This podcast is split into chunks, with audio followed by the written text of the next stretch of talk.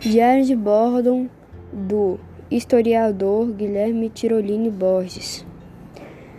Depois de observar Vênus, calculei que pelo seu calor, suas chuvas ácidas, seus vulcões e consultando outros tipos de informação, cheguei à conclusão que Vênus foi descoberto em 1790 pelo astrônomo alemão jo Johann, Johann Scotter.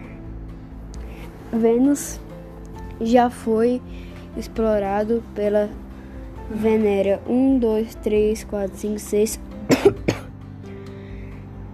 pela Marin, Mariner 2, pelo Pioneer Vênus 1 e 2. É, Vênus não tem água em nele, mas no passado ele tinha água.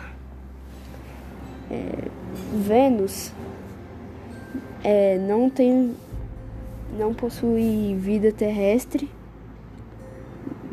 É, ele só tem a vida, ele só pode ter vida na atmosfera por causa do seu calor e de, su de suas chuvas ácidas.